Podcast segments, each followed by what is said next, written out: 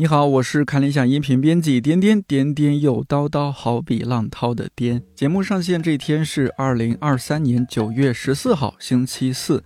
你正在收听的这档播客《看理想圆桌》是看理想编辑和主讲人放飞聊天的地方，也会时不时邀请各个领域的好朋友们来坐一坐。希望这里成为你晾晒心情、找到共鸣和听见生活更多可能的小阳台。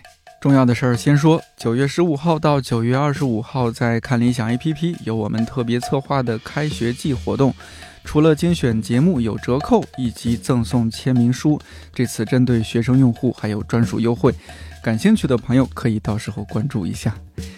这几年好像越来越多人对田园生活感兴趣。如果条件实在不允许，就在阳台种点东西过过瘾。这一期阳台花农颠上，我就邀请两位分别来自北京和上海的非典型小农来个比惨大会，不是来聊聊两位的种地种菜体验和故事，以及气候变化相关的观察和思考。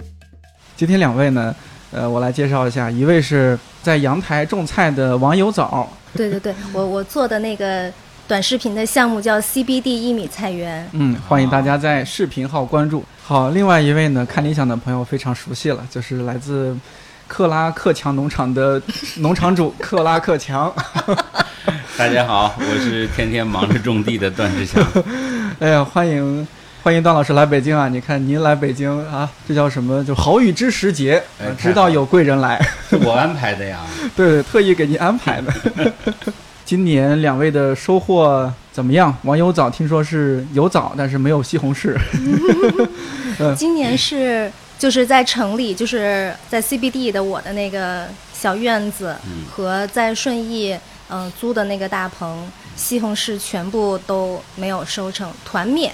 真的，嗯嗯，然后嗯，家里那边我觉得可能也跟我疏于照顾有关系。其实他们是旱死的，嗯。哦，然后怎么救都救不活，最后再给他加水也救不活，嗯嗯，然后因为你出差了一阵子嘛，所以旱死了。对对对，哦，那这个也没有拜托给朋友什么关关照。我我我其实是我其实是有请那个就是小时工阿姨，她也顺便帮我浇水，但是别的植物都好好的，嗯，西红柿就不行了。哦，然后没有西红柿的人不伤心啊。还是挺伤心的，才怪。因因为因为我那边嗯是一个朝东的一层的小院子，嗯。嗯，这种条件其实本来就不是特别适合种那种开花结果的这种植物，对吧？嗯。嗯，能结出来的那种农产品就本身就很少，所以在那儿能结西红柿，我觉得是一个很幸运的事情。我每年都期待那个西红柿结出来的那个小确幸，然后今年没有了，嗯，这个。对人有点打击，然后像什么角瓜呀、向日葵呀那种东西，哎，我觉得反而就不伤心。然后农场那边是春天的时候，就是我们刚刚去，呃，收小西瓜的时候，然后那个老婶儿就说那西红柿特别多虫，然后就问我们说你要不要去。打药控制一下，嗯，然后我们是三家一个大棚嘛，然后一共六家人，嗯，相当是一个小合作社，租了老婶儿的两个两个大棚冷棚，嗯，然后大家就说那就不要不要打药了，结果那个就没有保住。嗯，然后一个是虫害，可能也是跟那个呃紧接着高温也有一点关系。嗯嗯，西红柿的虫应该是大一点的虫吧，那种青虫。是那个小腻虫一样的那种。小腻虫，我最近那个呃学会一招，其实很简单，一个偏方就是洗洁精加白醋。我以前觉得大概没有那么管用吧，结果因为我是喷那个豆角。嗯，结果非常管用，大概，但是它的成本非常高，就是比起那个农药来说，它的成本是高很多的。嗯，但是因为少嘛，我们种的少，所以好像也没啥，没啥，我还挺开心的。在室内的收获，就除了西红柿，其他都还行。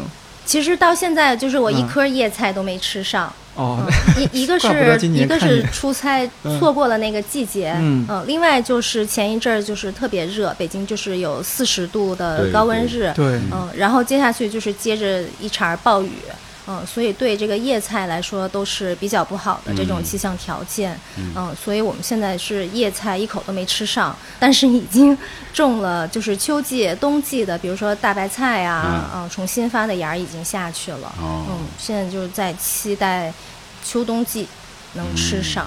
听尤早说完了，觉得咱们今天这是一个京沪小农抱团取 取暖什么交流小组。对 这位京沪小农比惨大会，对比惨大会，这位来自上海的农民克拉克强，你你，赵老师今年这个收获怎么样？我看您发微博发的也比较勤，这个看收获很很喜人啊。呃，我还行，是吧？呃，一个呢是因为南方嘛，它气候温暖一些，所以呢一年四季都有出产，春夏秋冬都有不同的菜。另外呢，反正我基本上就在那儿，所以呢种的菜的种类比较多。嗯，我种同时地里可能会有二十种左右的植物，那反正这个不收那个收。对，我我刚在那儿的时候，嗯，如果啥都没有，我就割一把韭菜，嗯，表示 总算有收获。所以我特别理解那个割韭菜的人的那个心理。然后最近因为夏末了嘛，西红柿过季了。啊，但是那个用那个西红柿的那个侧枝扦插的秋季西红柿还没长出来，然后豆角呢，第一批也差不多快要过季了，但是呢，因为有一阵儿时间我没在家，那个豆角呢有长老的，它自己掉在地上了。我有一次呢，突然发现地上长出一排小豆角，我还想这些豆角怎么这么可爱，像幼儿园小朋友一样一排的。后来忽然想起来，就是一根豆角 掉在地上，它们都长出来了嘛。嗯，我就让它长。嗯，所以呢，它是第二代的豆角，呃，马上又要开花了。秋天这一来，气温下降，应该就能再结一茬豆角。呃，然后土豆是之前挖过了，土豆挖了差不多将近一个月了。那最近快挖的是花生，正在结的是秋葵。嗯，呃，然后辣椒还一直在长嘛，然后那个芋奶呢是要等到中秋节以后才能挖，嗯，然后我还有几棵无花果树，无花果正进入盛期，呃，我最近的幸福都是无花果给的，因为各位可能都有经验，这个无花果在树上长熟的，跟你在市场上买的完全两种东西。口味上会好很多。嗯，对，那真的就是两种物种的感觉，就是让它长透啊，然后再拿下来吃，就会甜到牙疼，就是那种感觉。而且我最近为了跟那个鸟争夺革命胜利果实，因为它要吃我的无花果嘛，我还发明了一种新鲜技术。嗯，就是因为我刚把收完我们的玉米。那个玉米棒子的那个外表皮是有点半透明的，呃，那种我把它圈起来，然后用订书钉钉一下，变成一个玉米皮的圈，然后把这个圈呢套在那个无花果上，又这个防水又透光，又纯天然，对，不然的话你要买那个塑料的果袋啊什么的，我就不要买那个东西。啊，随手啪啪啪啪啪插几个，然后这几个熟了摘掉，再把这些玉米皮的铠甲拿下来去插在别的无花果上。我最近非常得意，最近一一段时间我最大的成就感就来自于这个伟大的发明创造。嗯，就不用额外花钱，就就地取材，但是呢又解很好的解决了问题。对，嗯，就是。段老师有没有喝那个玉米须茶呀？既然你种玉米了。哎，没，我我没那种，我们没那种习惯。我跟你说，你可以可以有这个意识啊！嘿，没有听广告吗？玉米须茶 喝鲜茶，玉米须茶喝鲜茶，你这 都不用买，还真没有，我还真没有听过这个广告，是吧？嗯，对对，我我可能跟时代脱节了。呃，自从进了村儿，我就跟时代脱节了。呃，我发现特别好玩，就是我跟我们的邻居们吃的野菜都不一样。啊，地上长出来的野菜，他们觉得不能吃的东西，我可能觉得能吃，因为是在我们老家的传统当中，这就是能吃的。吃的啊，嗯，那个他们吃的我不吃，这什么为什么会吃这种东西？其实可能加起来就等于所有的草都能吃，只是不同的人吃不同的草。还有个好玩的是，我种了芝麻。呃，我们河南呢有那个吃芝麻叶的这种传统哦，哎，这个芝麻叶可以做菜，可以下面条，可以做什么？其实就是一种很好的青菜。芝麻和芝麻菜是一回事吗？不是，就芝麻菜是芝芝麻菜和芝麻没关系。哦，你看我这还 不懂了。嗯，芝麻叶就是芝麻的叶子。那我的邻居听见我说我们要吃芝麻叶，都感到非常的震惊。嗯 啊，怎么还有人会吃这样的东西？我们自己就津津有味。所以每个地方吃的不一样。无论如何，你现在吃的很好，自己种、自己收、自己吃。呃，我我也觉得我吃的很好，是吧？是的。虽然我们刚刚说克拉克强啊，但是感觉你比克拉克森要幸福多了。你想他投入了多少钱，然后投入了多少情绪？这个 他是资本主义的经营，我是小农的自给自足，这两样从生产体系上来说就不一样，对吧？他那个搞那大地主的工厂化生产那一套，那他搞不好，我一点也不同情。嗯，我天天吃我的这些菜，因为我 因为其实稍微种一点点就可以产出很多。那经常有种下去颗粒无收，或者是中途坏掉的，或者是最后出来的东西不能吃，那太多了。今年我种的甜瓜就几乎没有收成。哦，甜瓜，甜瓜，去年的甜瓜长得非常好，因为去年大旱，嗯，那个瓜很甜。然后呢，我向所有的朋友放出风，明年 我要给你们寄甜瓜，你们都给我等着。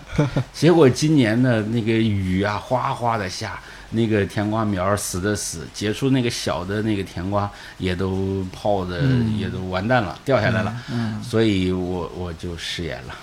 啊，雨还从上海追到了北京。哎，对对对对对，是的，是的，是的，嗯。我们上一次段老师咱们聊天就是疫情期间吧，我忘了是二零二零年还是二零二一年来着，对吧？当时就是对您您当时应该是刚刚去到了上海郊区开始当农对二二 种地是吧？二二年嗯哦，去年的事儿哎，去年的事儿。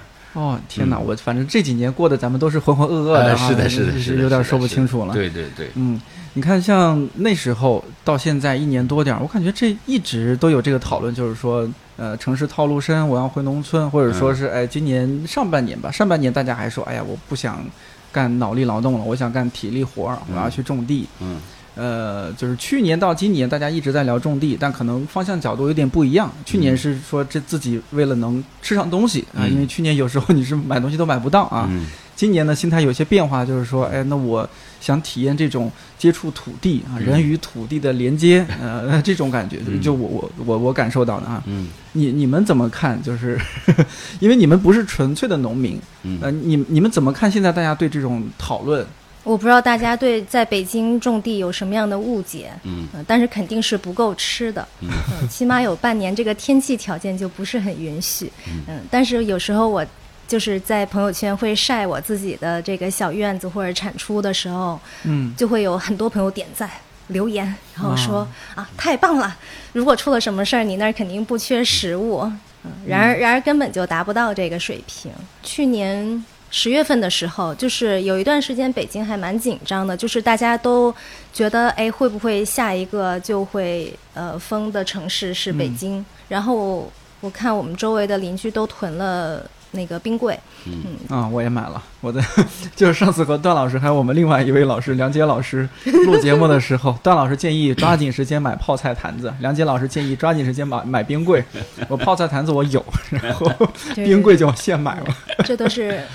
北京人必备，嗯，然后，然后那天，呃，我们就是冲了一趟去顺义，刚好那个时候是那个大白菜下来的季节，我们就把整个车子塞满了萝卜白菜，哦，然后拉回城里。我我觉得大家会对那个土地寄予过高的一些期待，嗯，对，我们会有一些浪漫化的想象吧，呃，但是因为我小时候在农村生活嘛，知道其实你真的是以务农为主来为生的话，其实是非常难的，要不然也不会像我们村儿，嗯，几十年前开始就大家纷纷出去 去城市打工了。我有几年的时间的主要的工作是去做这个可持续农业的推广。嗯，然后当中一部分就是帮一些小农去解决他们农产品的这种市场的出路。就对于我来说哈，我觉得就是我绝对不会劝我任何一个朋友，呃，返乡去创业，然后做的是农业，这肯定是一个风险非常非常高的一个买卖。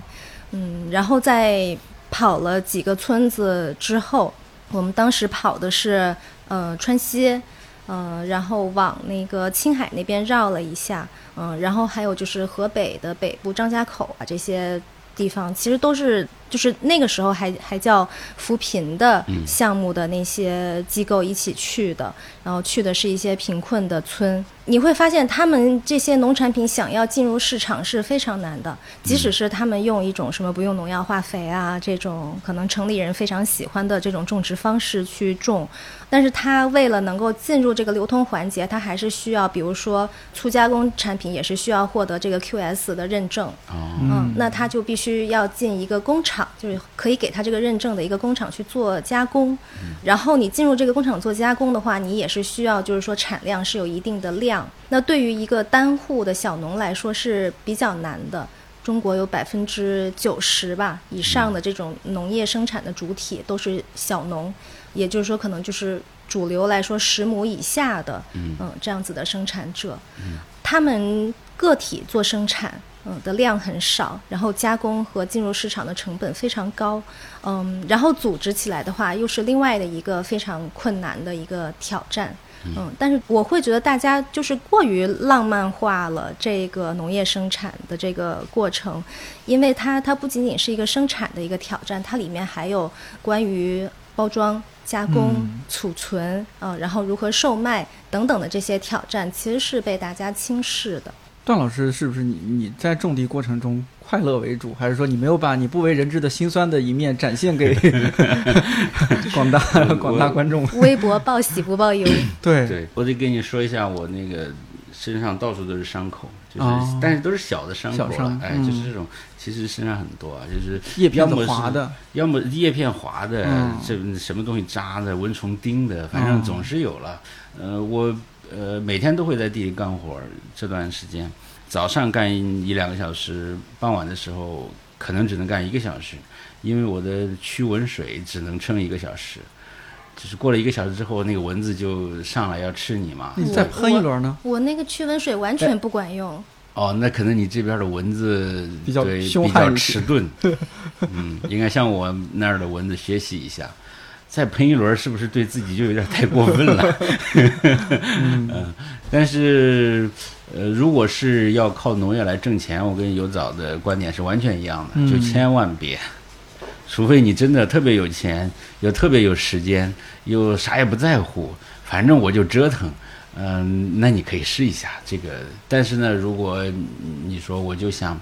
很快的收回成本呐，或者是相对来说比较轻松的完成投资目标啊，这个希望是相当渺茫的，而且可能以后越来越渺茫。这是一个投资建议啊。但是如果自己去玩呢，就像我这样，反正不是主业，我种了菜也是自己吃，呃，要评估一下自己这个体力劳动的热情是不是真的。嗯，也许你看别人种的东西很好，很漂亮。嗯，这有点像那网上云养娃，对，就看见别人的孩子多可爱呀，恨不得舔屏幕。是，又又骗我生女儿，骗我生儿子。是的，但是轮到你自己养了，你可能十分钟都撑不下去。嗯，这种事儿其实多的是了。其实可以自己先尝试一下。我呢，因为我小时候农村长大，虽然我小的时候非常受到家人的溺爱。没怎么干过体力活，但是我也知道体力活是咋回事儿。嗯，啊，所以在这儿呢，呃，我老开玩笑说，我每天的生活就是牢牢结合，就是体力劳动和脑力劳动 相结合。而且呢，我因为是尊贵的理想家，所以呢，我一边在干活的时候，我都在听我们的各种节目。嗯，哎，我这个其实也精神物质双丰收了。那当然，干活确实很辛苦的呀。我这个挥汗如雨，那真的一点也不夸张。你就每天拔草，你有干不完的活。哦，对，啊，就是呃，如果扣除掉那个不适合拔草的下雨的天气，基本上你可能所有的时间都在拔草。至少你每天都会花出一部分的时间来拔草，然后你还要种，因为有这么多种类嘛，你还要种，你还要收，你还要这个搭架，嗯，还要修枝。呃，就是永远都会都会有活来干，所以每次不是说干完活了我回到房间里，而是说我蚊子上来了或者别的有事儿了就走了。地里的活是永远也干不完的。对，我的有一次不止一次了。我在那个大太阳底下拔草，因为我的邻居们他们都起得很早。他们四五点起来，然后可能八九点钟的时候活都干完了回家了。我呢起得晚，我七点多才起来。我可能八九点甚至十点了，有时候我还在地里拔草。那个我的邻居都看不下去了，都说：“哎，这天这么热，你怎么还在这里拔草？”但是我感觉呢，我这个正经的在这里干活，也是和邻居这个。嗯，制造共同语言的一个方式。如果你真的在那儿天天睡觉，或者是就是晃一下，地里长得很不像样，这也自己觉得很不好意思。我的同柴压力，不是有个词儿叫同柴 压力吗？主要来自于我的邻居。至于学术界的同事在什么期刊又发文章了，我看看就放那儿了。但是我的地是在这里，每天都提醒着我，所有的邻居经过的时候都会多看两眼。这个教授的地又荒了。哎，这个很真实。我今年就看这些相关报道，特别是年轻人在大厂卷不动了，他就拿着被优化的那些费用，优化之后的费用、赔偿的费用，就就去种地。特别大的一个考验就是说，村民很多时候在观察你，看你是不是正儿八经真的想种地。啊。如果说你就很懒散啊，人家就觉得哎。弄不成，搞不成，呃，肯定是啊。对，我现在还留着照片呢，就是我第一次在我的菜园子里种菜的时候，周围站了一圈邻居，真的，真的，我还拍照给他们拍照，大家就很好玩嘛，很开心嘛，嗯。嗯，但是我大家都在看我，后来呢，慢慢的就不再看了。我们还会交流，哎，你种这个种的是什么？哎，我那个种什么？因为我这个有时候会在网上买种子啊，什么之类的，种很多这个邻居不会种的东西，哎，大家还可以。但是呢，主要还是我从他们那儿学的技术比较多。是吧？嗯，什么该种啥了，或者该怎样了，我都会去问他们，他们也会给我种子。啊，你刚刚说那个太有画面了，会不会他们一人拿一个手机，然后说看，快看那复旦的大学老师来种地了，然后发个抖音，你这全村你就火了。你这就是城里人思维。那村里村里是通过人与人之间的八卦网络传播的，口口相传。哎，上午围观我这种地，下午麻将场上才会说，哎，那个新来的那个教授又在那里种啥了？哎，是这样传播的。嗯，对对对，都是认识的人之间传播，所以压力才真的大，是吧？哎，如果网上那些不认识的人说啥，无所谓啊，因为谁也不认识谁。嗯，对。呃，油枣它这种形式呢和您不一样，像在北京也好，包括其他一二线城市也有这种，就是你你工作是在市里边，然后你在郊区包一块地，有有时自己一个人包或者一个家庭包，有的是。几个家庭联合起来包，好像一年几千块钱那种，是吧？对。然后比较丰俭由人的，雇当地的农民种或者自己种都有，是吧？嗯，我有两个尝试，一个就是我自己在城里的那一小片儿，大概就是一个六七十平的一个小院子，嗯，就是那个朝东的阳光不好，然后都说了 CBD 了，对吧？对，价值百万，不值钱，不值钱。只是碰巧不止，碰巧 在那儿。嗯，然后另外一个就是在在顺义租的那个地方。其实更有意思的是在城里的这一块儿，就是呃，我我先生对我有一个投诉，就是经常早上喊我是喊不动的，我就会泡在院子里边儿，可能就是做一些乱七八糟的东西，比如说看这个植物。又长了一片新叶子，就很开心，就能看半天。嗯，或者是有一些地方长的那个无花果，需要经常的去把那个一些嫩枝给打掉，然后剪一剪，也觉得很开心。然后什么喂个鱼啊，嗯，检查一下堆肥的情况啊。嗯，对于我来说，我我觉得就是那个花园菜园给我的是一个疗愈。太好了，就是跟植物，甚至包括动物打交道，比跟人打交道开心多多了。真的。是，好像有这种疗法，都植物疗法还，叫什么疗法来着？对，不知道。他们他们英国就是会有一些社区项目，就是给那种比如说呃，就是身体康复的这些康复期的病人去那儿去参与这个园艺活动，呃，也会给一些比如说精神上面嗯有一些挑战的朋友，呃，他们也有自己专门的这个园艺的空间和体验的时间。嗯，据说是对大家有这种修复的这种功能，对，然后。然后我先生就经常就很生气，因为早上有时候挺着急的，要送孩子去学校呀、上班啊什么的，然后就是叫不动我，嗯，他就着急，但是因为他也是一个热爱学习的人，嗯，他就去去去研究了一些呃文献，嗯，嗯，其实里面会去说，呃，园艺的工作对人来说，它有一种类似于冥想的效果，就是它让一部分的脑区得到休息，另外一部分你平常不用的脑区，它会活跃起来，嗯。嗯。嗯。然后他他自从研究明白这个问题之后，就觉得哎呀，那就随他去吧。刚刚其实说到一个也不算刻板印象，就是大家对特别是北京的这些朋友们的一些印象，就是因为学历整体水平比较高，或者说高学历的人比较多，一有什么情况？查文献，看找看论文。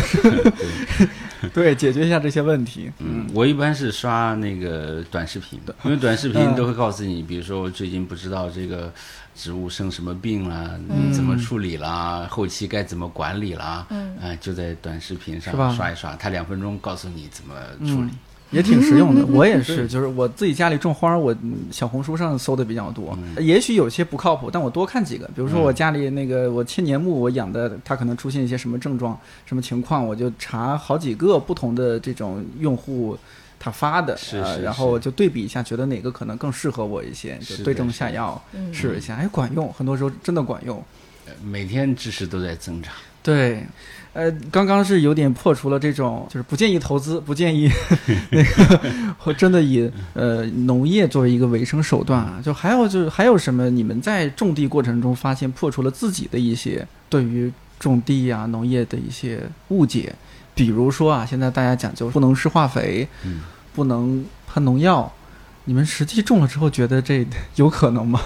这个问题问我就不是特别成立，因为在我去学这个呃普门的这一套设计的这个入门课的时候，对，嗯，那已经是在我在工作当中去做这个农业的工作，反对转基因，反对用农药，然后这个工作可能也做了七八年之后。所所以对这些对这些话题，我觉得我已经被我的工作或者是被这种社会的认知规训过一遍了。嗯，比较打破迷思的，其实反而是我去做一些纪录片的时候，嗯，因为在那个时候会有机会去接触到真的农民。最近刚刚做完了一个纪录片，它讲的是就是大概在。二十年前左右，用这种生态的方式啊，其实那个时候大家也没有分什么生不生态。呃，云南的五位少数民族的稻农，他们用自己比较传统的继承下来的一些农法去种他们那边特色的水稻。然后我再去找他们的时候，就是过了十多年。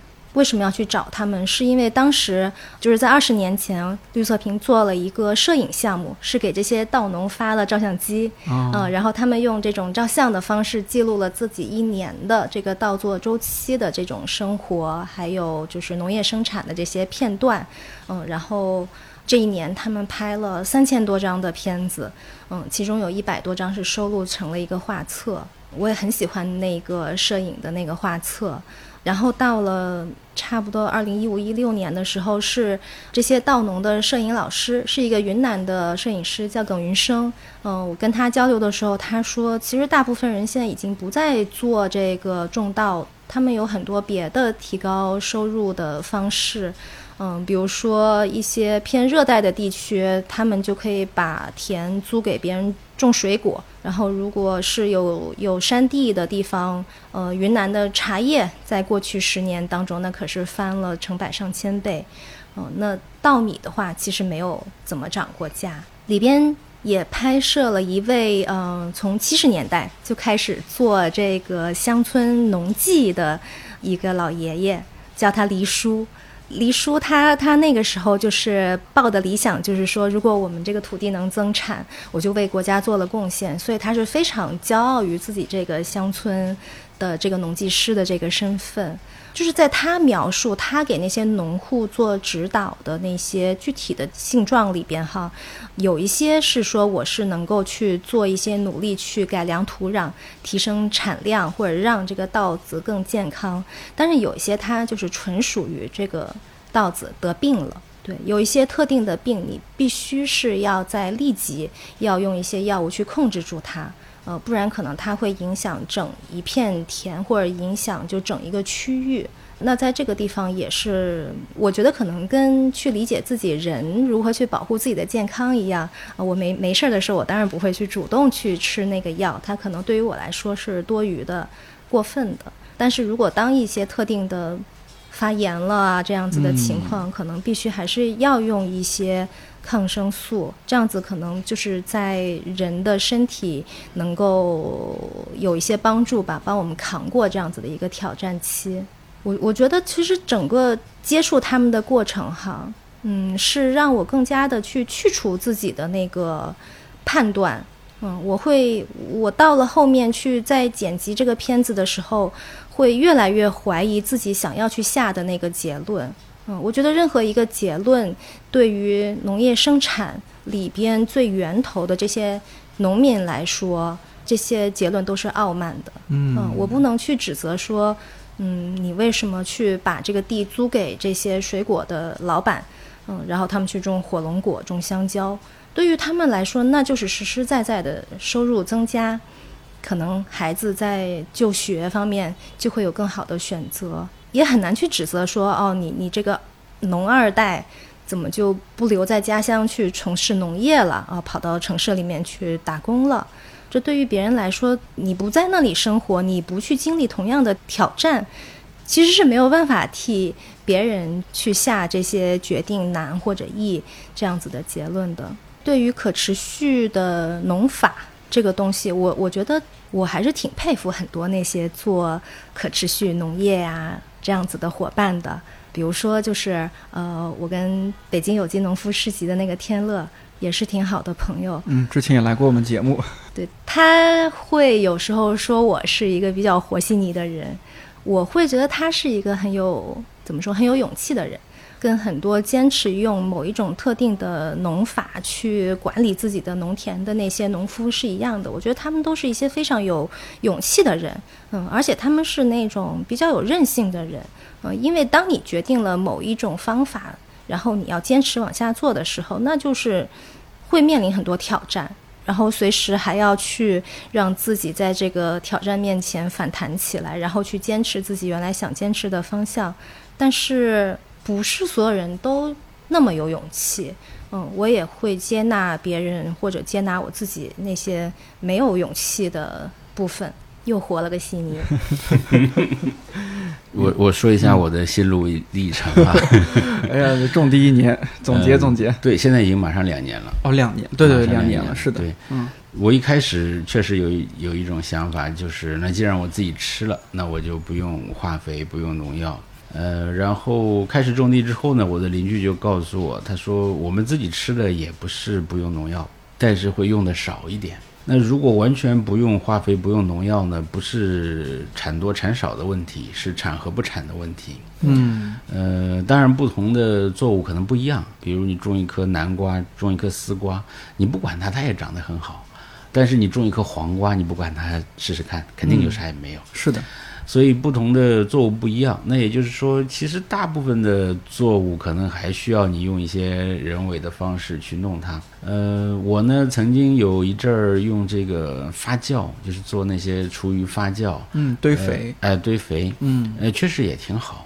但是我的感受呢，倒不是说百分之百的排斥化肥农药哈。如果你最大限度的用那个天然的东西，像发酵的这些东西啊，或者你外面扫一些树叶呀，那种腐殖质啊来种，其实也蛮好的。就是说你要付出很多时间和精力。比如说我一把化肥撒过去，我可能几秒钟就做完这个事儿了。但是你要是堆肥还是什么，你可能投入上百倍的时间才能达到近似的效果。那如果自己我真的就想那样做，我不计成本、时间成本什么的，我我都不管。农药呢，我也尽量不用，我用一些自然的除虫的方法，或者就像刚才用那个洗洁精啊，我说的，嗯，用白醋啊那种也能有效的话，呃，我知道还有的人会熬那个辣椒水啊，呃，烟草的水啊，呃，花椒的水啊，各种这都可以。只要你有时间，所以呃，每个人自己选择吧。呃，最后你可能会发现磨合出一个最适合你的状态啊。你比如说我，我我现在那厨余我还是在那堆着，我还是会把它还原到这个地里头去。呃，如果遇到很好的树叶腐烂的差不多了，我很开心，我可能也把它拖回去弄到那个土里头。但是呢，这庄稼实在长得不好了，我也撒一把复合肥给它。那生虫了呢，我就先喷洗洁精。那如果不行，那咋办呢？要么我觉得无所谓，我就不要它了嘛，大家随便嘛。如果我又想要它，嗯，那可能我就要动用核武器。呃，其实现在我们种的跟过去传统农业很大的不同，就是我们品种搞得很多，呃，很新，也有很多外面来的品种。那也许有一些故老相传的方法，也许它可持续度更高一点，但是它的品种呢肯定是比较单一的。就是我这个地方就适合种这个，那我一直用固定的办法种这个，可能种下去还可以。但是你想种点新的东西，可能就会带来新的植物的疾病啊，啊，还有别的什么玩意儿，你就难以对付的。最后呢，找到一个适合你的契合点吧。嗯，从大的角度来说会怎样？我不知道，我不是这种专家。我只是说，如果自己去种着玩儿，最后你总会找到一个你自己平衡点。说不定你的平衡点就在这光谱上的极端。比如说，我管它呢，我就化肥农药怼了。最后你可能发现这个就是你的平衡点。那这个 也挺好。真命。嗯，对对对，这是命运躲不开。像是做学术和种地，您您觉得？它有什么很不同的地方，以及有什么相通之处？相通之处就是通通都是劳动。我在种地的这两年间，体悟到最大的道理就是，劳动就是人的本质，就是你干活呀，说啥都没用，你得干活。不干活，你光在那瞎想，那就啥也没有。然后呢，在你身处的社会圈子当中，你也只有干活，别人才会承认你啊，真的是这其中的一员。嗯啊，不然光在那儿夸夸其谈，或者光在那儿想，那啥都没有。这是最大的体会。嗯其实，在学术界做研究工作也是一样的呀，你得出东西，哎，你得出东西，都是一样的。不同的地方呢，也是有一点的，就是嗯，体力劳动的时候比较开心，内心非常的宁静，而且呢，那个收获呢是立竿见影的，就是我我每天都能采摘到新的东西，我哪怕不吃，或者我吃不完，但是我收获了，每天都有收获。那个做学术研究可不是啊。你一年能有那么一两次感觉到哇，有收获，我得到了，对吧？能有这种感觉，那已经相当不得了了。大多数时候是从事那种特别枯燥的工作。对，当然我说的是我这种种菜的这种园艺式农业啊。你要种粮食也是那样，种粮食你种个玉米，可能也是俩月没有任何收获感啊，到最后收一票大的也有可能。但我种菜呢，这个收获就比较多。而且收获了也可以和邻居去分享，邻居也不会对你的成果挑毛病，哦，说你这个地方弄得不好，那个地方说的不对，都 很宽容，对，大家都很开心啊，谢谢谢谢。然后邻居呢，过些天还会拿他的东西来送给你。上个月我的洋葱收获了。嗯，收了挺多的，收了一百多颗洋葱，肯定是吃不完一百多颗洋葱。然后我挑了几个给我们邻居，我们邻居说啊，你的洋葱种的这么好啊！我说这是我的洋葱里面长得最漂亮的。邻居非常赞同我的说法，点头说嗯，对，就是要把最好看的送给别人。哎呀，这种太快乐了！我记得我我都好多年没有体会到这种快乐。因为小时候跟着家里大人去农田里面种地，虽然说还是以玩乐为主，但也真实干活还是要认真干的，要不然大人就会骂说你带你来干嘛的，还是要干活。我记得我也要喷农药、拔萝卜，还有大早上很早起床去摘那个黄花菜。呃，现在我的黄花菜还有几颗还在开，马上就结束了，马上就没了。对的，我也有黄花菜。那个其实也挺快乐的，虽然起床的时候比较痛苦，因为得。五点五点左右吧，呃，就是趁着那个太阳出来之前，然后那个黄花菜上面还沾着露水的时候，对，将开未开，将开未开，打开都有点老了，将开未开，嗯，然后趁着那个时候摘回去，摘回去呢马上洗干净，洗干净就蒸，蒸好蒸熟了之后呢，倒醋，撒盐，放蒜蒜泥儿，就是很棒的凉菜，对呀，好吃的不得了。小时候体会过那那种生活之后，再到现在，我我忘了上次咱们录节目有没有提到，我就是在超市里突然看到卖那个黄花菜，一盒特别贵嘛，啊，特别贵。然后我拍给我姥爷，我说姥爷，你们 你们家里随便吃，你看这一盒二三十，他就非常震惊。我这两年，因为我已经经过两个周期了，嗯嗯，所以我对这个“年景”这个词突然有了深刻的体认。哦，呃，对，以前有种想象，就说劳动嘛，我肯定能劳动的，我也能吃苦，我也能出汗，呃，让我在那吭哧吭哧干活，呃，我也没问题。呃，劳动呢，人不负土地，土地肯定不负人，对吧？嗯，这是淳朴的看法。但是，一种地之后，当然不是了，谁都有可能负谁。嗯，就就你今年觉得什么东西做得很好，长得很好，就像去年的甜瓜，今年可能就没有。嗯，呃，去年那个前年。我刚去的时候是冬天，冬天我们的那个芋奶就是那种小芋头，长得非常好，嗯，是房东留下来的，而且他几年都没有动它，它自己长得都很好，又很好吃，又很多。我们疫情期间，我还靠那个，哎，靠那个。那我想，我，这个东西这这不是宝吗？对吧？我明年种一点儿，这个随便它，根本不用管它，就可以长得这么好。结果第二年一到夏天全旱死了，嗯，全都旱死了。都说这个现在不稳定啊，啥的不确定啊。我想你要种地，你会发现一直都是不确定的。每年要收什么，其实你可能都不知道。我就想起来过去，嗯，有一种占卜术，就是卜年，就是占今年呃什么作物收的比较好，呃，或者说哪个方向的哪一块地，我可能有好几块地，哪一个方向的地收的比较好。我们小的时候啊，有一种神秘的仪式，除夕夜呢。大家在那儿守岁啊，或者在外面玩儿啊，那时候还没电视。呃，其中有一个仪式呢，就是要抱一捆那个玉米杆儿，干的那个玉米杆儿，然后把它立在这个地上，点着，等它烧的差不多了，这一捆不就倒了吗？它指向哪个方向，就意味着哪个方向的地收成会好一些。哦，哎，所以呢，每当这个仪式仪式之前。呃，我们都会做手脚，就比如说我家在东边村东有块地，可是我村西没有地，那么我就在东边往东的方向抽掉几根玉米杆儿，让它更容易往那边倒。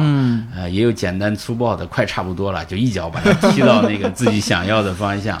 对，所以农业呢，嗯，就唤醒了这样的记忆，就是农业一直都是很难预测的，都是不太确定的一种生活。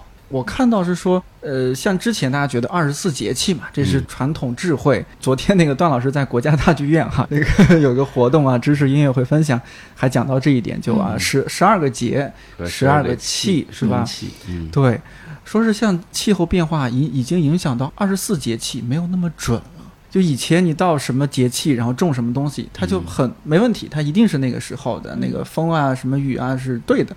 但是现在你必须得推迟几天，或者说提早几天，哈，到这样的地步。呃，所以就是不知道你们两位这种地这几年有能感受到说气候变化对你们种地有一些什么影响吗？好像是说有有这么一个测试，嗯，就是说你你问一个路人说，哎，去年这个时候的温度是什么样？那个路人他一般都不会记得，但是如果你有一片地的话，这片地会帮你记住这个变化。比如说，大概就是一九年的夏天有一个非常急的暴雨，然后一阵大风把我院子里边的两棵树给卷断了，就其中一棵树是已经长到了三三层楼那么高，然后它就断掉了。那个事情我印象非常深，因为还要花很大的力气把那个残枝什么给清掉。然后在那之后发生了一个非常好的事情，就是自从那个树断了之后，我们家阳光好多了。所以我就我就记这个树这个事情记得特别清楚。然后另外记得特别清楚就是我很喜欢的那些月季，冬天冻死了。啊，对，有两年的冬天特别冷，大概就是前年大前年吧。然后再就是北京从。前年好像也是前年开始，前年和去年夏天我不用每周去浇水，因为雨水突然变多了。嗯，我我我那儿甚至有一块比较低洼的地方，它开始长青苔了。你想那个雨就没有断过。嗯，有了一块地的话，会记住这些稀奇古怪的东西。我我觉得这个二十四节气对于我来说，我也就是可能在观察这个植物啊，观察院子的时候才有比较。比较明确的这个认知。比如说有一年惊蛰的时候，我就记得那一天，我们家就出现了好多鸟。这是要地震吗？他们就是一排那么过来，然后他们在干什么？他们就一排的过来扫那个地里面出来的新的虫子，啊，就是一排哒哒哒哒的过去，真的是惊蛰了。嗯，对，就是这些东西还是很神奇的。再就是我们家的那个玉兰花，大概每年就是立春的时候。春分的时候，它大概就是就是那那几天前后，它就必须开。嗯嗯，不管是那几天冷啊，还是沙尘暴啊什么的，它都开的特别准时。嗯，我觉得这个这个二十四节气里面。其实它里面讲的是物候嘛，就是说一些天气的条件，它需要配合起来，然后动物、植物对它有所响应，啊，它去描描绘的是这样子的一个同步的一个状况。有一些跟气候变化相关的研究也会去讲到物候，然后让一些原来比较同步的一些事情，现在发生一些变化。比如说，就是那个蜜蜂和一些果树开花的时间，我们现在能看到的一些研究，它就说，因为那个全球的气温上升。嗯，然后可能冬天的这个温度也会稍微高一点，嗯，所以会让这个植物开花和蜜蜂的离巢去采蜜的这个时间会越来越错位，因为它们需要的这个物候的条件不大一样。这个是气候变化里面的一些新的研究发现的问题，这个是挺挺让人担忧的一些角度。然后也有很多气候变化的研究，他说的是一些非常多样性的一些变化。比如说，在低纬度的地方，哈，可能会会因为什么极端天气啊，什么高温啊、洪涝这些，会造成很多的问题。但是它在一些高纬度的地方，它反而变好了。嗯，因为比如说降雨增多了，或者是呃温度升高了。我们看一些文献，就哪怕是什么 IPCC 报告那种文献，它都不会有一个特别确定的值，它会用，比如说到二零三五年是一个什么样的情况，或者到二零五零年是什么样的情况，然后它会在后面备注一个括号，说这是高信度，就 high confidence，或者低信度。啊，所以这些信息对于我来说，它很难解读。我会发现它更难的就是翻译到我们实际会面临的这些情况当中来。今年遇到了一个挺。就是让让我觉得那些研究完全跟不上大家现在面临的挑战的这么一个例子，嗯，是我们有一个朋友，他在河南，河南的北部，在长垣县，然后认识他是因为那个二零二一年的河南暴雨的时候，我们就是通过他连接到一些当地的伙伴去做一些灾后想给他们捐款捐物这么一些工作吧。然后今年不是有这个河南的烂场雨的这个新闻嘛？然后我们就赶紧打电话去问那个大哥，就说你们家这个麦子有没有受到影响啊？等等的气候变化对你那儿意味着什么呀？嗯，然后我们也会觉得，就是说，那是不是就是雨增多了，然后他也要去着急忙着去收麦子？他给我们讲了一个完全不一样的事情，也跟这个物候是相关的。那位大哥他之所以在当地，我们建立这个联系，是因为他一直在那里是一个做候鸟的保护的这么一个当地的一个小团体的这么一个人。然后每年冬天的时候，会有大雁和大宝会去他们那儿过冬。然后冬天的时候，咱们不是有这个冬小麦吗？他们那儿有一个说法叫做“冬长春不长”。也就是说，如果你让那个小麦在冬天那个芽儿长得太大了的话，它反而在春天的时候会呃缺乏一些营养积蓄，让它长得更好。所以他们当地其实是有条件保护那些冬候鸟的，因为那些什么大雁、大宝，它会去田里面吃那个冬天的麦芽儿，嗯，然后他们去干预这个麦芽儿，其实是帮助了这个麦子长得更好。对对对，他们还会放羊去吃那个麦苗。嗯，然后他那个大哥就就做了几十年这样子的保护这些大雁的工作，呃，然后去教育他们那些村民不要去捕这些大雁，也不要去放这些网。但是最近几年，他观察到一个变化，嗯，就是这些大雁他们来的时间变晚了，走的时间也变晚了。也就是说，有一些大雁它一直待到了开春儿，它还没有走。然后他就跟我们说，他其实是非常心疼的。当他看到那些大雁开始吃那些农民的地里边的春天的小麦芽的时候，他甚至开始就怀疑说：“哎呀，那我干的这个保护的事情，我到底保护了谁？”那我觉得像这样子，他也是因为这个物候的错位吧，呃，发生的这些事情，其实比较难在嗯研究当中能够被反映出来。我觉得我们面临的是一个挺复杂的一个情况，嗯，很多线性的这种变量，它怎么变会导致一个什么样的情境？嗯，这样子的研究已经帮不了我们了，可能是更多在地的观察才能告诉我们现在正在发生什么和什么样的应对的工作是被需要的。这个尤早说的我很有感触，嗯，长垣县就是我老家隔壁。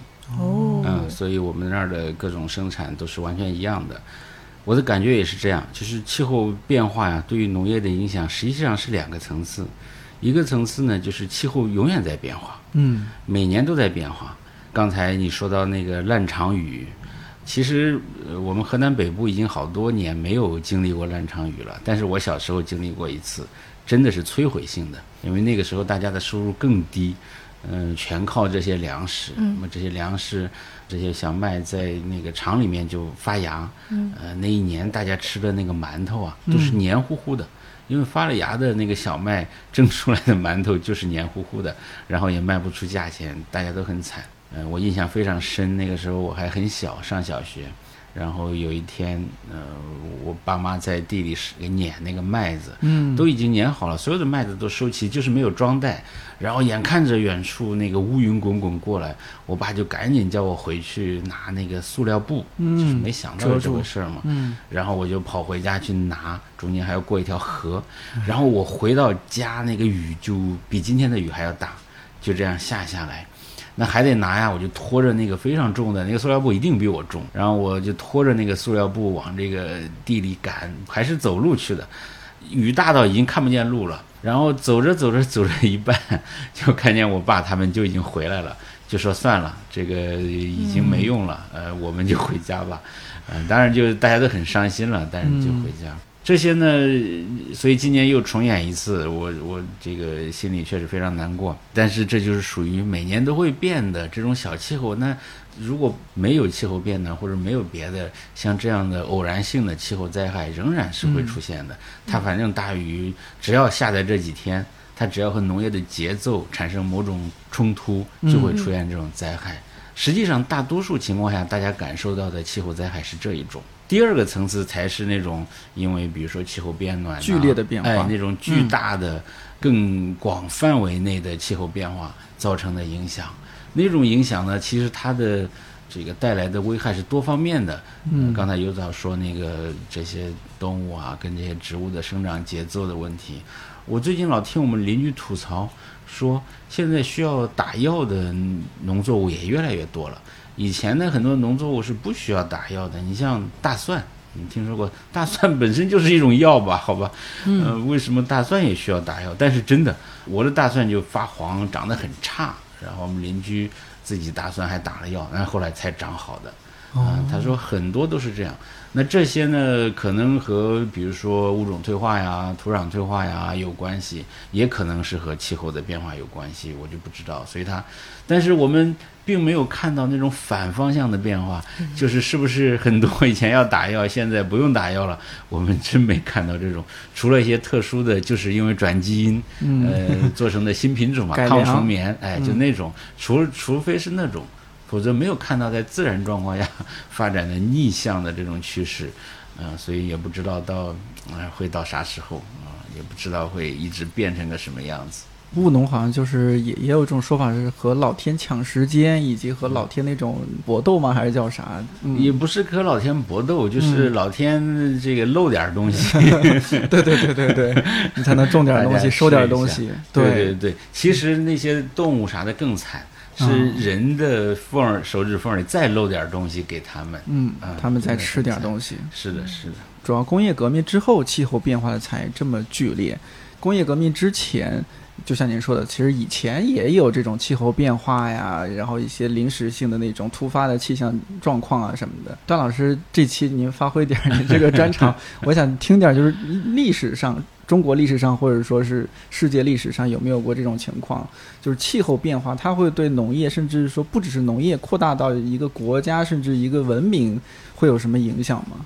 其实气候变化一直都有，只不过你说工业革命之后呢，它似乎变成了一个线性的趋势。对，啊，就是而且它速度也越来越快。嗯，呃，这个大多数学者也都公认这是人类的活动造成的，这是新的东西。但是在此之前，呃，也许是太阳的活动啊，也许是各种偶然因素啊，也许有些我们不知道的混沌的因素，气候其实一直在波动的。所以总是在全球气温呐上上下下起起伏伏啊这样一个过程之中，从好的方面来说，现在学者呢好像出自某种本能，经常把很多重大的变化归因于气候。比如说，如果没有气候变化，可能就没有人类存在。那也许这些灵长类动物生活的好好的，天天吃果子，那为什么要？变成痛苦的人呢，对吧？他不是太傻了吗？嗯，那大家觉得可能，嗯，气候变化了，他们没办法了。如果不想点儿，不再进化出来点儿花花肠子，就活不下去了。嗯，这样才变成的人。农业的产生，那可能也真的就是气候变化。那如果没有那个气候变化，也许大家还在那里打猎，天天吃烧烤，对吧？活得多开心。现在天天得面朝黄土背朝天，在那儿。呃，奔地这是多痛苦啊！对，所以不是说所有的气候变化都是很糟糕的，哦，不是这个意思了。气候变化本身就是世界的一部分，嗯，但是剧烈的气候变化当然对生活也有那个打击性的一面啊。嗯，在历史上几乎所有的饥荒，几乎啊，几乎所有的饥荒都能看到气候变化在背后。这个起的作用啊，那这些饥荒当然就会接着引起社会动荡，然后生灵涂炭，大规模的战争爆发，当然有了。我这两天在看到一个碑，我我分享给大家，我们来读读文献吧，行不行？好，现场读文现场读文献，我我发到群里面啊，我把我这个文献，这是在那个西林西安碑林博物馆的一个文献，一块碑，这个碑的名字就叫。感时伤悲记，他说：“盖自累朝以来，啊，饥荒年岁，只见斗米三钱。就是以前那碰到饥荒啊，一斗米卖三千白银，这已经不得了了，很高的价格了。倍增七钱折，然后再增加一倍到七钱，就是极端的饥荒了吧？都不止一倍了。”他说：“余等痛此遭逢啊，尚未稀有之事，就见到这种事儿已经很稀有了。岂料。”崇祯八九年来，这是明朝末年的事情啊。黄旱交加，蝗虫就是因为旱灾引起的，一般来说都是这样啊。有旱就会引起蝗虫，然后进至十三四年，天降大饥，商洛等处烧糠，就是陕西南边商洛那边还好一点，这个关中啊陕北就比较糟糕。嗯，后面他还写了一首诗。这一首是宋曰啊，主父一块石，记载千古愁。就是我主父刻碑的这块石头啊，你要记录我们这么愁苦的生活。来世有见者，难道不泪流？最后他怎么描述这个饥荒呢？后面是物价表，非常客观冷静。但是如果你熟悉中国历史的话，这就是字字血泪。嗯，你看上面写即开当时年值，就是饥荒年的物价表，稻米、粟米每斗二两三钱，这很贵。原来是三钱，最多七钱，现在一斗要二两三钱。后面所有的小麦呀、大麦呀、什么谷糠啊、柿果呀、萝卜呀，把所有的物价抄了一遍。后面是落款，都是很普通的人。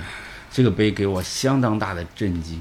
哎，我就想起来，我前阵子和我姥爷视频的时候，他也说到，不知道是不是产量原因还是什么原因，觉得蔬菜是更贵的，因为他也不可能全部吃的蔬菜都是自己种嘛，有些蔬菜还是得去买。前阵子好像是买了五个也不大的土豆，就花十几块钱，就很是挺贵，是吧？他就很震惊，而且我也我也觉得有点不可思议。他在农村里边，按理说有些本地的一些食材其实是应该便宜的，但结果那么贵。我姥爷就很担心，甚至说：“哎呀，他在想说他要不要存一些粮食。”他说：“你们也存一些粮食。” 我说：“这又要去年历史重演吗？”我 现在有两箱土豆存着。嗯，哎，您后来想到储存土豆的方法了吗？呃，现在还好，我把它放在冰箱里啊，冷藏起来了。那个就可以啊。呃，目前还好。哦。我不知道会放到啥时候啊。嗯。那个原来呢是放在外面通风的地方，但是呢有一阵儿上海老下雨，那个空气非常潮，它会发芽。对，很容易发芽。哎，即使放在空气当中，它也会发芽。啊，所以我就把它放在冰箱里了，试验一下啊，看看能放多久。上次给段老师出馊主意，我说炸薯条，炸炸薯条，然后寄来看理想，我们帮您保存呢。如果是呃做薯条的话，就不用呃劳烦看理想各位吃货了，就可以冻起来了，就可以先做成半成品，是的，是的，然后冻起来。以后慢慢吃了。嗯，但其实这个问题的话，我还蛮担心的。就如果说气候这种变化它越来越严重、越来越明显，那我们将来会不会真的就买蔬菜啊、水果，它会非常贵？因为它这个产量也好，或者各种成本也高，然后产量也少。我觉得这个首先不是气候决定的，首先是社会商业机制它来决定的。嗯包括呃蔬菜的价格，它的形成非常复杂，嗯，跟它的出产呢，其实关系不见得那么紧密，呃，这就是很多这个种菜的嗯人感到郁闷的地方，啊，就是这个菜我这里卖出去很便宜，嗯，兜兜转转到你顾客手里就很贵，对，在北京卖这么贵，对，都是中间环节赚去了，嗯嗯，所以即使是比如说土里的农业出产，呃。变少啦，或者出了什么状况，肯定也会有别的工厂化生产的方式来替代它，就是还是会有一些商业上的通过商业机制的呃弥补的方式。只不过呢，呃那样的话，大家得到食物的方式就进入到另一个阶段了，跟我们今天不一样了，不会说大家啥也吃不到或者很难吃到。但是呢，你吃到的东西，它生产的过程以及它所影响到的人群和社会，可能都会有很大变化。一般做的这种就是关于未来呃食物的这种预估，他会把这个人口和经济发展的情境放到他的这个模型当中去。然后它会有好几种，比如说人口是一种什么样的呃呃增长，对，它会影响到，比如说你做到二零五零年，它会什么样的情境？嗯，但是按照一般大家都会接受一些主流情境的话，到了二零五零年的话，其实最受影响的还是那些低收入的人群和低收入的地区。对于他们来说，这个挑战是会变大的。不管是整体是因为升温，呃，还是因为病虫害，还是因为这种极端的天气变多了，嗯，尤其是在比如说亚洲，然后像这个非洲的北部，呃，还有南美洲，这是几个比较脆弱的地区。如果除了气候和农业这一块比较的话，我们再说到呃人和土地的关系，你们两位就种地啊、种菜啊这些，会重新审视人和土地的关系吗？我肯定会，因为我是一住到村里就遇到了上海封城哦，所以那个感觉完全不一样的。我一下子理解了，呃，历史书上会写的中国农民 对土地的情节，就是不管怎么样也要。呃，有块地，有块地，嗯，然后要想动员农民啊，有且只有一个办法，就是土改，嗯，但是也不是像我这种，比如说我可以种很多种蔬菜啊，我可以玩啊，其实不是这种了。真正的农民其实种菜是种的种类相当有限的，就那么一点。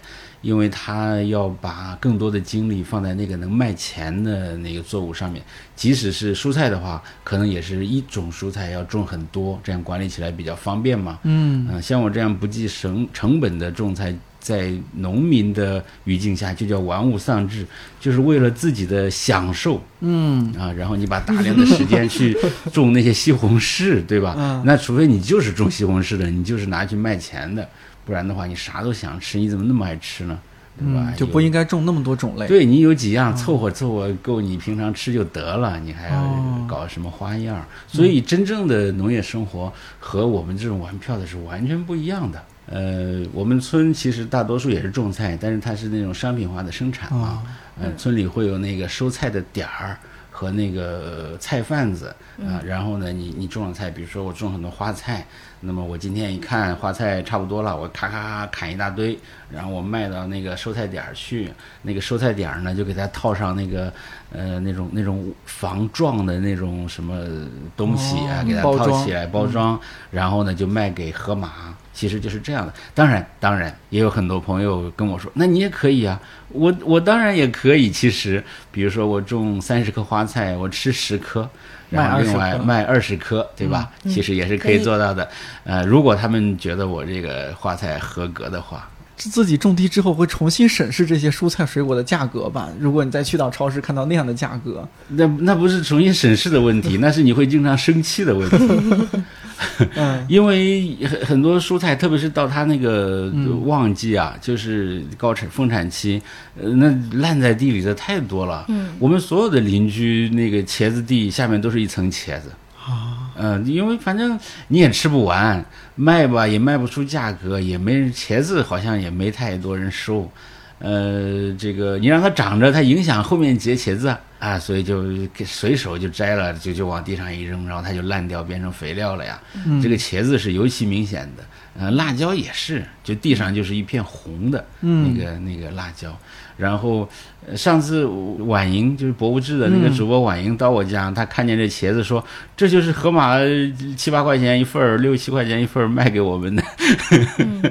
对，嗯，就是这样。所以，我但是我心态相对还好吧，啊，因为也许人家一个大的网络，嗯，其实主要付的那个网络的钱，真正土地里出产的东西真的是很便宜、很不值钱的。嗯，这就是两方面的这种立场不一样。那如果我现在作为消费者，我去特别是精品超市的话，我看那个价格，我触目惊心的，嗯，随便买点东西一百块钱就没了，嗯，根本都炒不了三个菜。对，但是我们如果严肃讨论这个问题的话，就是我们。就是我们如果说着玩儿，就会觉得我们就会说，嗯，地里产的不值钱，放在超市里才值钱，对吧？我们我们发发牢骚吐吐槽，但是严肃来说，我觉得所有的中间环节本身就是这个市场经济的一部分。我们也不能天真的觉得我们取消这个中间环节，什么地头到餐桌，因为中间环节也全都是就业。中间环节也全都是具体的人的生活和收入，对不对？至于说在分配当中是怎样可以做得更公平一点，这个是应该讨论的。但是并不是说我们取消。呃，商业变成分配，好像并不是这个意思。之前做节目也出现过类似情况，说，哎，我们和嘉宾聊到说，现在，哎，这个水果啊、蔬菜怎么那么贵？有些听友他会觉得，哎，对啊，就是啊，你这影响到我们正常生活了。但是也有另一部分声音是说，谷贱伤农，你真要卖的那么便宜，那就没有人种地了，没有人种菜了，你反而将来。你买到的东西是更贵的。嗯，主要是我觉得我们现在有一种倾向，好像把一切中间环节，不管是哪个领域的，哦，对，都打成 从厂家到消费者。对对对对对，不让中间商赚差价，就是好像变成了一种呃呃一种一种思潮了。我感觉这是很大的问题。嗯，呃，因为这个社会本身是复杂的，你让社会变得简单，最后可能所有人都受损失。这也是为什么城市人去了解这个农业生产非常重要。嗯嗯，在我们的很多这种不管是气候变化的讨论里边，嗯，还是就是一般的这种生活里边如何过得更环保的讨论里边，我们会发现，关心食物、关心农业的这些群体、伙伴、社群啊，他们就是这些话题的天然的朋友，对，或甚至 是盟友，因为。像食物这种话题，食物生产的话题，会让大家去了解这里面的复杂性，或者说它的这种系统的关系。比如说，农业有一部分它是回到经济系统的，对，嗯，就是不管是说这种地头的这种收直接农产品的这些商人，嗯，还是说他怎么样再进入到商超啊这样子的一些销售环节，它都是这个农业的一部分。它决定了定价，它决定了种什么品种，它决定了什么时候什么。品种更受欢迎啊，有更好的这种市场的收益。然后它其实另外一方面，它也会面临一个生态的系统。嗯，像我们刚刚讨论到，到底用不用药，用什么样的肥，呃，然后到比如说，就是如果真的一个做呃生态的水稻的种植的环节里面，它其实是需要有家畜的。嗯，它需要养猪。呃，然后有大量的这种肥料可以去还田，对，呃，那它才能去做这种生态水稻的生产，呃，那也就是它在它的整个生态的这个环节里面会多了很多的东西，你要去想猪住在哪，猪吃什么东西，然后养了很多猪。它们成年出栏之后，我怎么去处理和保存它？火腿什么的也挺好的。嗯，然后，然后，然后这这些话题就会变得很生动，就会让人不会说特别傲慢。嗯，就是说，那我就掐掉所有的中间环节，我去做这个点到点的连接。我也尝试去连接过，嗯，甚至想过要去创业。嗯，最后呢，也还是知难而退。明智的选择。然后我我觉得就是除了这些特别实在的和经济呀，或者是和生态的这种链接之外，对于我自己来说哈，就是创业之后又退下来的这种人，呃来说，他就是种植或者说和土壤的这种和土地的接触，会有一种精神上面的力量。哎，这个是真的。就是我那天看到一句话，就是说叫做 “the constant sense of progress”，让你在一个持续的在进展中的这种这种状态里面，非常精准。对对对，我就是这种感觉。因为你生活的其他领域实际上很难看到持续的进展。就是你没有正向反馈啊，对对，你付出了，但是你你的收获在哪儿呢？其实你看不到，可是你种一些东西呢，就是你每天都可以看到，对，一分耕耘一分收获，是的，是的，你就会觉得，哎呀，这些付出都是有意义的。然后几乎所有的素菜都是在我自己种自己种的，是吧？嗯，其实你种点调味料，比如说你种点葱，种点蒜，姜，我现在还没种成功。呃，我甚至还种了那种茴香味的那种那种调料，实际上是叶子状的啊。嗯。呃，种一些这些，还会种一棵花椒树，种一棵这些，基本上不用买什么了，除非你买肉啊，买鸡蛋，对啊，那些可以放在冰箱里冻着。嗯。其他所有的蔬菜我都吃我自己的。这个夏天蔬菜的花销省了不少啊。省了不少，呃，也比较考验厨艺。因为呢，比如说到了丝瓜季节，你可能每天都吃一顿丝瓜。要是同样做法呢，也也也挺没劲的。嗯，哎，你就换着点花样去做一下。嗯，然后在短视频网站上搜一搜丝瓜的什么一百种做法。对我，我现在已经超过这个阶段了，就是我做饭已经不太需要搜了，除非你指定要吃哪一种做法。我自豪地说，我的知识储备已经可以应付大部分的家常菜。对对对对。你在这个种地的过程中。历史学者的这种身份会影响你在比如说种什么样的菜，或者说是其他方面吗？呃，会增加一些恶趣味啊。比如说呢，哎，赶紧聊聊恶趣味。我之前跟你讲过那个美洲三姐妹吧？美洲作物三姐妹有没有讲过？讲过。对，呃，现在呃勉强算是成功了。嗯。现在你去我家就会看到玉米上面爬满了豆角。嗯，然后这个刚好这个玉米熟了，呃，这个豆角也爬到头开始开花结果了，刚刚好。呃，但是下面的那个南瓜呢，今年不知道为啥也不太好，这是可能是我疏于管理。三姐妹就是玉米、豆角和南瓜，它们是立体的嘛，南瓜在地上，玉米在在在上面，然后豆角在一直缠着玉米在爬。这些呢其实价值不大，但是呢我就自己觉得好玩。不过在玉米上爬豆角是我们邻居一直在用的。嗯，我们所有的邻居都已经在这样做了，呃，也不是光爬豆角，还爬点别的，爬点那个霉豆，嗯，就是那个扁豆，对，啊，也可能爬点别的什么，其实这是自然的嘛，哦，有时候看书，啥时候有点心得了，特别是讲农业的书，啊，也觉得挺有意思，对，呃，有一些跟书上能印证，但是也有搞坏的，嗯，呃，这个我看有的书上说。这个怎么样要避免这些病虫害呢？尽可能的避免病虫害呢？他说你就不要把同一种作物种在一起啊，你就把它这个分散开，哎，穿插着穿插着，啊，比如说你种种两颗黄瓜，然后这边就种一小片葱，那边再种点什么，就就把这个地块弄得非常分散。嗯，我呢就就相信了 生物多样性了。对对对对对，呃，最后发现没有任何效果，但是会让你那个很累。对，看起来也杂乱，那个菜园子杂乱，我我都忍了，但是你要管理起来就比较麻烦啊。本来这同样一个作物嘛，你要做什么就一起做了啊。但是你分几块呢，你就这边弄一下，那边弄一下，对吧？那种可能得是十亩，就是这一亩是哎，是的，是的，是的，哎，也许应该是这样，或者一长排的两百米的葱，然后这边两百米的什么，可能是这样的，那样好一些，嗯。其实现在呢，农业已经高度人工化了。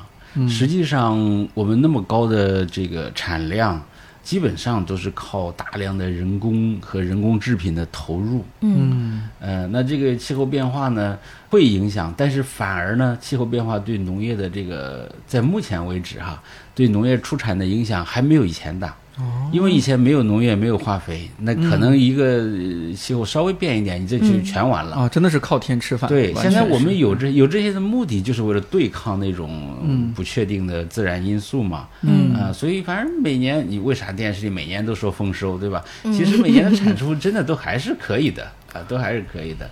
过去的二十年基本上还是都是丰收的，都是丰收的。但是至于这个能持续到啥时候，就不知道了哈。说了是吧？哎，是不是说会有一个转折点？这个转折点到来了，农业变成另外一个样子，这个我就不知道了。我觉得主要还是说，大家需要有一个警惕，就是不能说，比如说一些说法哈，我我自己不是特别赞同，我说出来都觉得我给对方加分了。比如说西北暖湿化，嗯啊，就是比如说温度是确实上升了。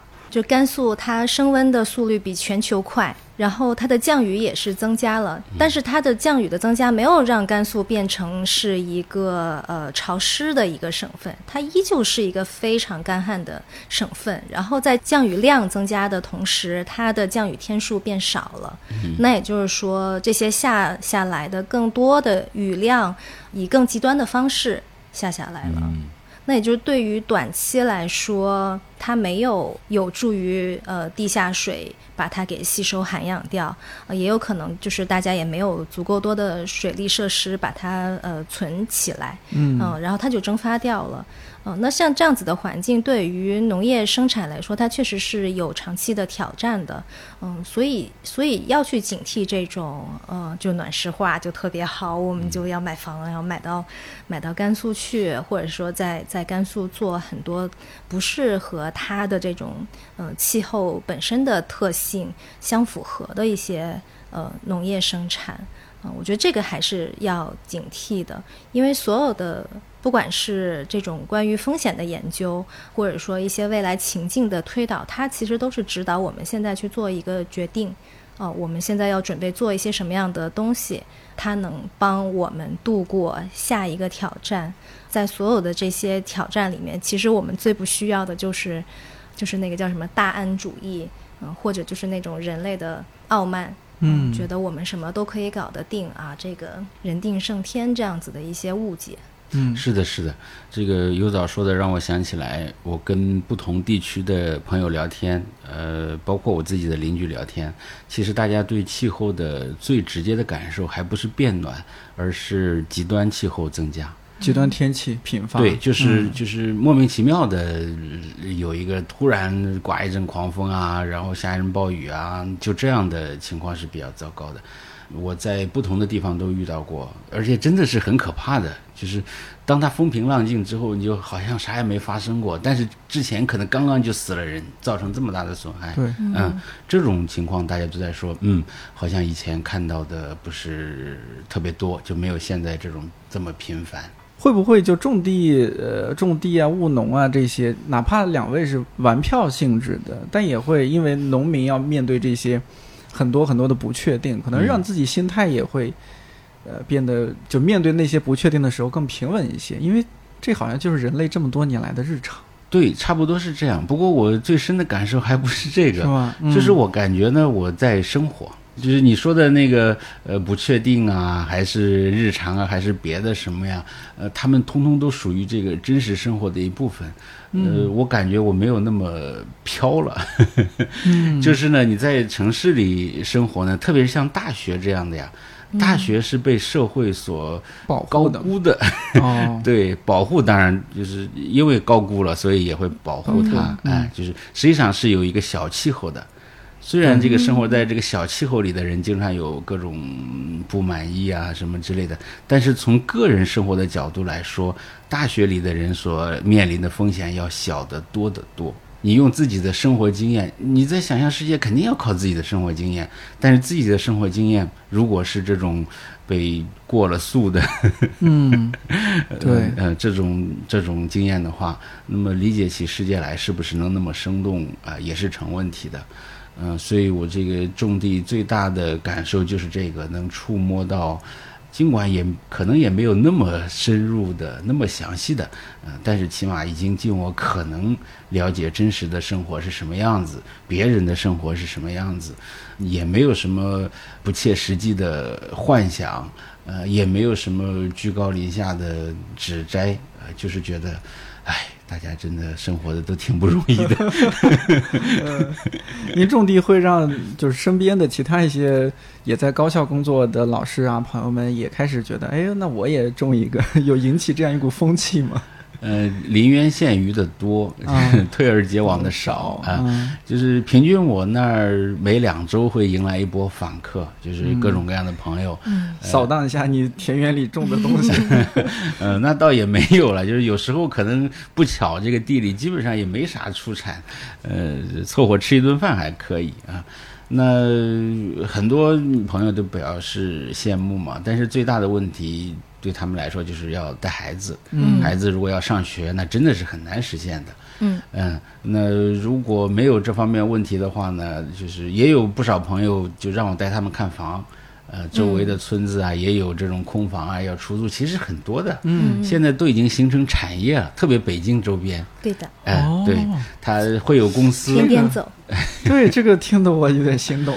对，会有这样做这样生意的公司，他在那个农村里承包下这个没人住的院子，然后呢，他给你翻新装修一下，装修成城里人喜欢的这种风格，哎，然后再租给你一租二十年，让让你出一个比较好的价钱。嗯，哎，对对对，哎，我觉得我们看理想很可以，是不是？大家就 再租一个农村的几个院子，然后大家在那儿办公。你相信我，两年前我就跟看理想讨论过这事儿了。就像我所有的朋友一样，大家都表示：“哎呀，这太好了，嗯，就应该这样办。”但是。就是没有行动。我来搞这个项目，跟着有枣有枣吃，后续有枣来跟进一下。嗯，对，其实还是需要勇气，但是最困难的其实不是刚才说的这一大堆，最困难的是你要考虑一下你要不要融入当地社会。嗯，对，这是个很困难的选择。嗯，要融入呢，你会面临很多你可能没有想到的问题。如果不融入呢，你就是一个游客，你始终就是一个游客在这里。嗯嗯，我想这可能也是大家下不地下不了决心的这个最重要的原因吧。因为跟地打交道是容易的，跟人打交道是难的。难的，对，是难的。还有一些我想到就是很难，就是因为在城市里生活久了，很难从城市思维转换到乡村思维。城市思维在我看来就是什么事儿手机上下单，对，什么上门服务，对不对？点个外卖。乡村的。环境不是这样的。我举一个例子，城市思维是啥呢？城市思维就是朋友给我打电话都说：“你那儿能烤串吗？” 我说：“能烤，我我确实能烤啊，确实有烤炉，但是我真是烤的够够的了，我再也不想在我家这里烤串了。每次有我就想做个丝瓜汁什么的。嗯，乡村思维是什么样子的呢？乡村思维就是自己想办法解决问题，就是。把那些玉米玉米皮，然后把它包裹起来，保护那个无花果。对，可以省钱。对，城市思维可能就直接 来，我淘宝上搜一下有什么。哎，对，对吧？虽然那个果袋确实也挺便宜的。嗯，对。现在你比如说我在城里住着，啥事儿都要，家里有啥问题，首先想到的是物业。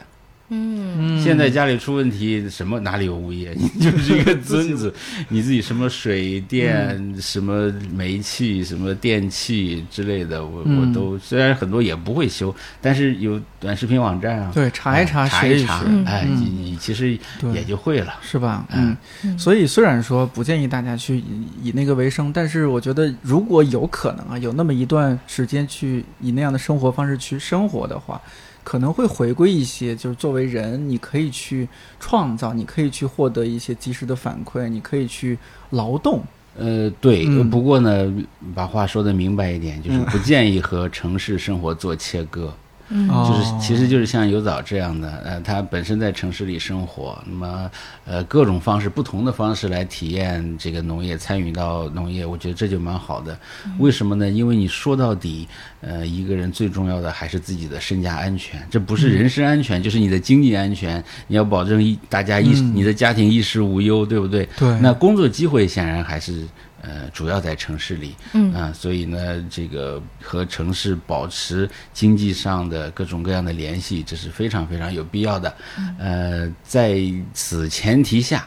啊，那么把农业农村作为一个给自己充电的打气的地方，我觉得这是蛮好的。如果想脱离城市，完全回到农村，你要做好很好的准备。所以我老吐槽，呃，有一些网上的各种各样的那个作品，总是说辞职，呃，如何如何，或者裸辞如何如何。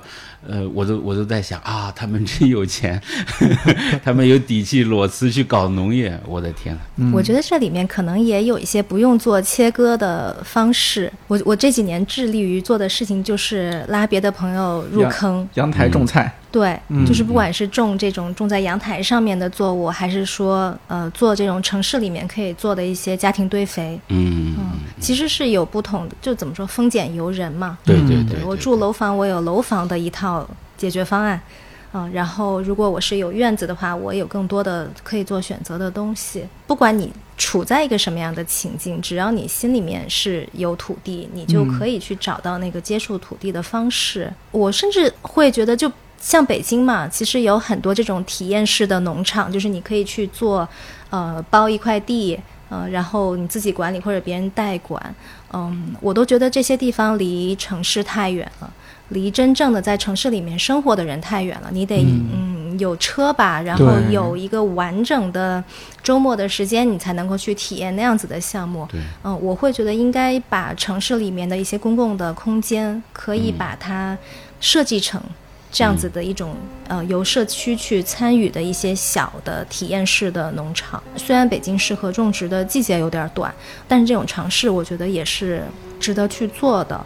就是如果我们在这里还去强调那种城乡的差异，然后生产者和消费者的差异，嗯，那那其实就失去了我们去做这个体验的这个目的了。我们去体验这个东西，就是想知道从头到尾它是怎么回事。就算我们。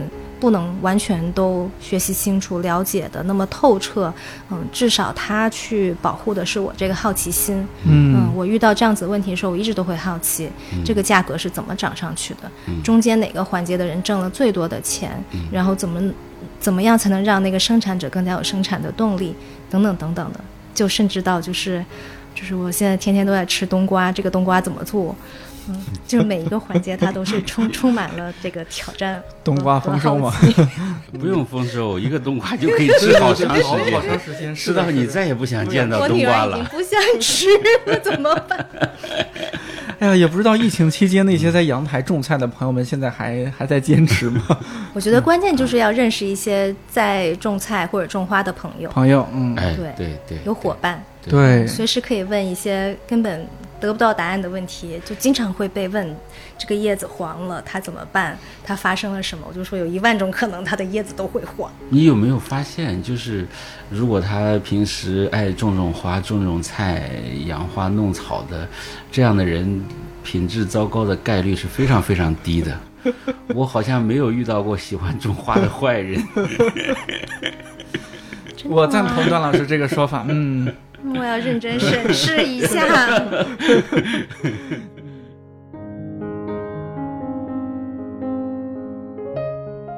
感谢你听到现在。如果关于种地种菜，或者是气候变化对农业的影响，你有一些观察和思考，欢迎在这期节目评论区和我留言互动。看理想圆桌每周四更新，在看理想、小宇宙、苹果播客、喜马拉雅、蜻蜓 FM 和网易云音乐等平台都可以订阅收听。如果觉得这期或者这档节目不错，也欢迎在朋友圈、微博、小红书等平台分享推荐，万分感谢。我是颠颠，祝你早安、午安、晚安，我们下周四再见。